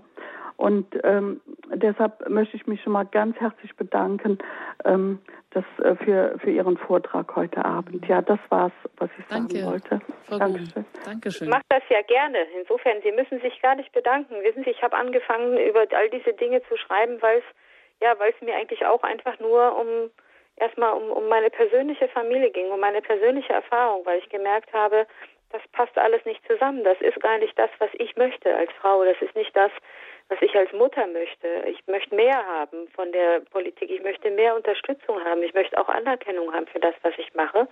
Und deswegen denke ich auch, ich finde es gut, dass Sie Politikern geschrieben haben, weil ich, äh, weil ich ganz viele Leute treffe, die ähm, alle sich auch beschweren über die Politik, die aber nie den Kontakt suchen zur Politik, die nie zu ihren Abgeordneten gehen, mal in eine Sprechstunde und so weiter. Und ich denke mir manchmal, was wäre vielleicht anders in unserem Land, wenn wenn all diejenigen, die die Dinge eigentlich anders sehen, als sie laufen, sich einfach mehr politisch engagieren würden. Das heißt nicht, dass sie in die Partei gehen müssen, sondern dass sie einfach ihren Politikern mitteilen, was sie denken, äh, was sie wollen, was sie gerne verändert haben wollen. Und wenn sie das auch nicht nur ihren Politikern, sondern wenn sie ihre persönlichen Ansichten zu all diesen Dingen auch ihren Freunden mitteilen, der Großfamilie, ihren Nachbarn und ihren Kollegen. Weil ganz viele haben ja schon längst aufgehört, über diese Themen ähm, selbst mit den Menschen, mit denen sie jeden Tag zu tun haben, zu sprechen. Ähm, das sei es, wenn es um Politik geht oder sei es, wenn es hier um die Frage geht, äh, was man unter Familie versteht oder auch solche schwierigen Themen wie Abtreibung. Ähm, da ist überall immer das gleiche Phänomen. Wenn man so unter seinesgleichen ist, redet man drüber, aber man redet eigentlich ähm, wenig äh, mit Leuten drüber, wo man nicht genau weiß, wo die eigentlich stehen.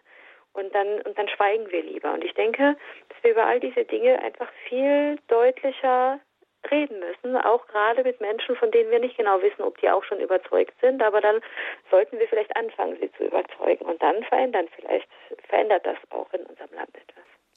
Ja, danke schön, Frau Gruben. Machen Sie da weiter. Auch danke für den Hinweis, ähm, dass es eigentlich auch die kollektive Fremderziehung ein Missbrauch ist einer kindlichen Seele. Und da kommen wir vielleicht auch abschließend eben nochmal darauf zu sprechen, was kommt, ähm, wenn man das Zuhause zerschlagen hat, ähm, gibt es dann keine Menschlichkeit mehr. Oder wie Sie sagen, Frau Kelle, ohne Mutterschaft keine Kinder, keine Familie, kein Zuhause, keine Zukunft. Ja, wie leichtfertig gehen wir damit um, mit der Nähe, mit der Liebe, mit der Zeit, mit der Emotionalität, mit dem Mitgefühl, dass die Mütter aufbringen, dass sie ihren Kindern entgegenbringen wollen. Ja, damit auch die nächste Generation noch eine eine ist, die menschlich ist, die mitmenschlich ist, die Liebe hervorbringt, die verantwortungsbewusste Menschen und Persönlichkeiten hervorbringt, ist es schon so weit, dass wir die Mütter retten müssen, die Weiblichkeit, die Familie, sonst äh, steht die Zukunft in den Sternen.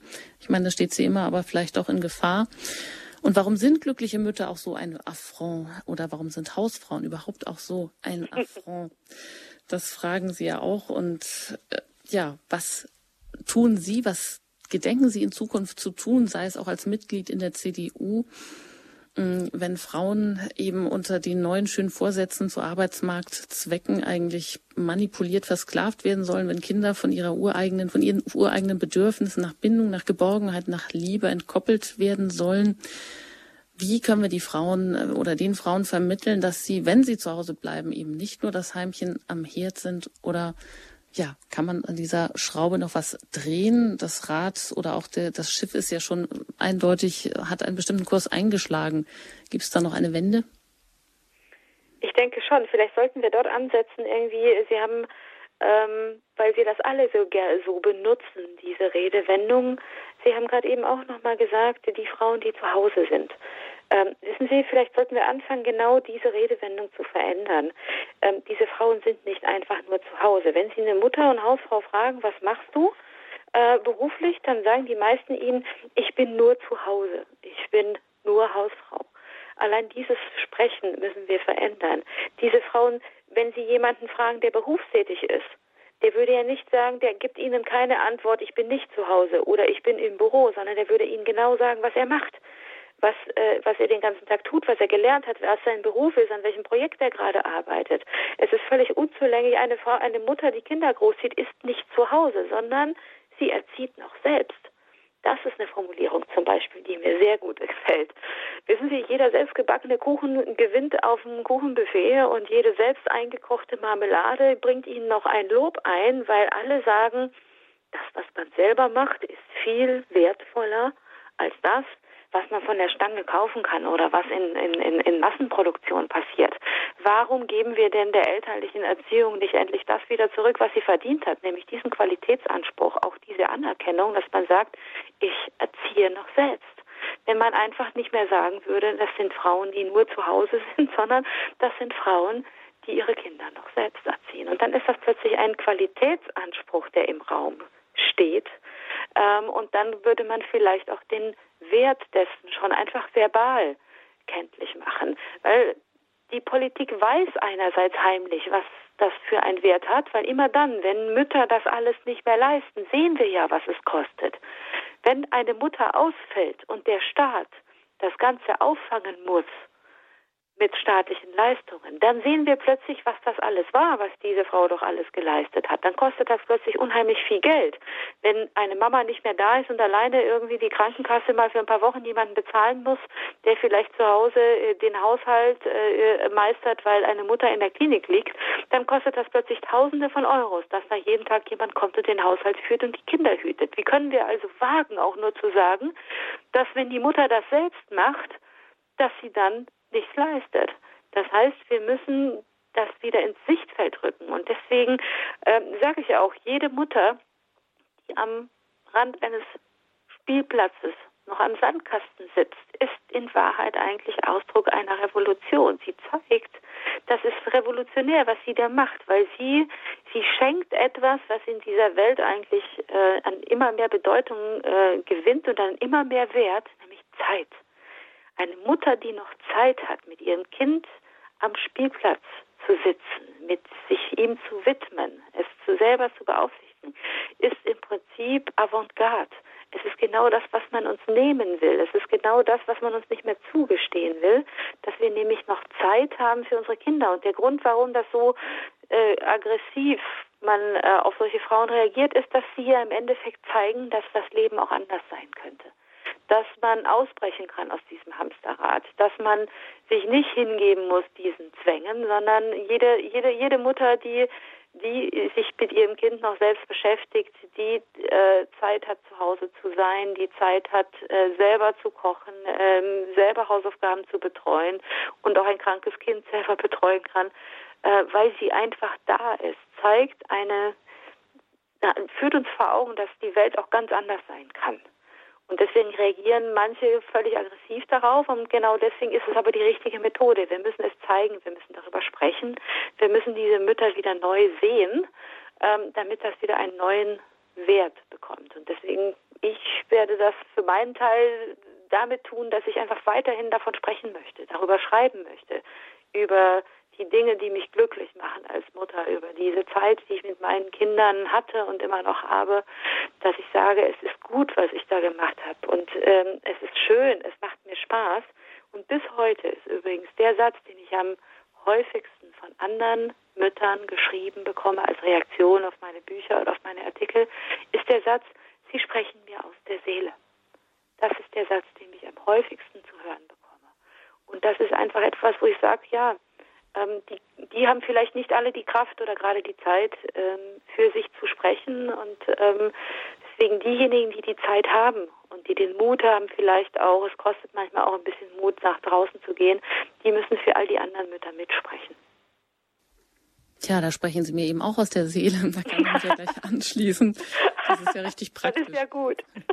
Ja, dann ist es schön, dass Sie weiterhin den Mund aufmachen. Tun Sie das, tun Sie das auch für all die Mütter, die es vielleicht nicht können und an all die Mütter, ja, da dürfen wir vielleicht auch den Mut zusprechen, vielleicht auch manche Gehirnwindungen neu einzubahnen ähm, immer wieder äh, sich klar zu machen, wenn man die Kinder selber erzieht, wie viel Wert das ist, wie viel Wertigkeit darin steckt, das erste Sprechen, das erste Wort, die, die ersten Schritte und was dann auch alles kommt, wie viel Freude eigentlich auch darin steckt, wie viel Freude auch Kinderaugen oder mit Kinderaugen die Welt neu zu entdecken, das auch uns machen kann. Ja, da muss ich jetzt aufhören, sonst komme ich jetzt noch ins Schwärmen. Stopp. Ähm, aber vielen Dank, Frau Kelle. Und ja, wir sind also die neue Avantgarde. Man muss dann wahrscheinlich immer wieder an die neue Tankstelle. Das kann man zum Beispiel tun, eben auch in dem Buch von Birgit Kelle Muttertier eine Ansage im Fontes Verlag erschienen oder auch sich mit Freundinnen darüber immer wieder austauschen, den Rücken stärken. Das scheint mir doch ganz wichtig zu sein. Ihnen, Frau Kelle, vielen Dank, dass Sie sich jetzt auch noch die Zeit genommen haben, ja, in dem vollen Terminkalender hier zu Gast. Kinder sind schon im Bett. Ach, so ein Glück, dass Sie hier zu Gast waren und Ihnen für Ihre Arbeit und für Ihre ganz wertvolle Arbeit alles Gute, weiterhin alles Gute und ja, viel Mut und viel Durchhaltevermögen. Und vielen Dank. Ich danke Ihnen auch, dass ich hier bei Ihnen sein durfte. Ja, vielleicht äh, haben Sie Lust, sich das eine oder andere nochmal anzuhören. Das können Sie bei uns im Podcast-Angebot gerne tun. Da ist dann diese Standpunktsendung auch für Sie verfügbar und Sie können sich die da runterladen. Sie können auch gerne einen Mitschnitt, einen CD-Mitschnitt verschenken und den CD-Dienst erreichen Sie unter der 08328 921 120. Ja, ich kann Ihnen auch verraten, was Sie nächste Woche in der Standpunktsendung erwartet. Das Thema bleibt in etwa, also einen Ausschnitt finden Sie da wieder. Es geht nämlich um den Papst und die Genderideologie. Darum geht's also in der nächsten Standpunktsendung am kommenden Sonntag. Und hier geht's jetzt gleich weiter mit dem Abendgebet der Kirche. Bleiben Sie dran, lassen Sie sich noch durch den Abend und äh, den fortgeschrittenen Abend begleiten. Und ich danke Ihnen vor allem auch ganz herzlich fürs Anrufen, fürs Zuhören und wünsche Ihnen noch einen gesegneten Abend. Machen Sie es gut, Ihre Anjuta Engert.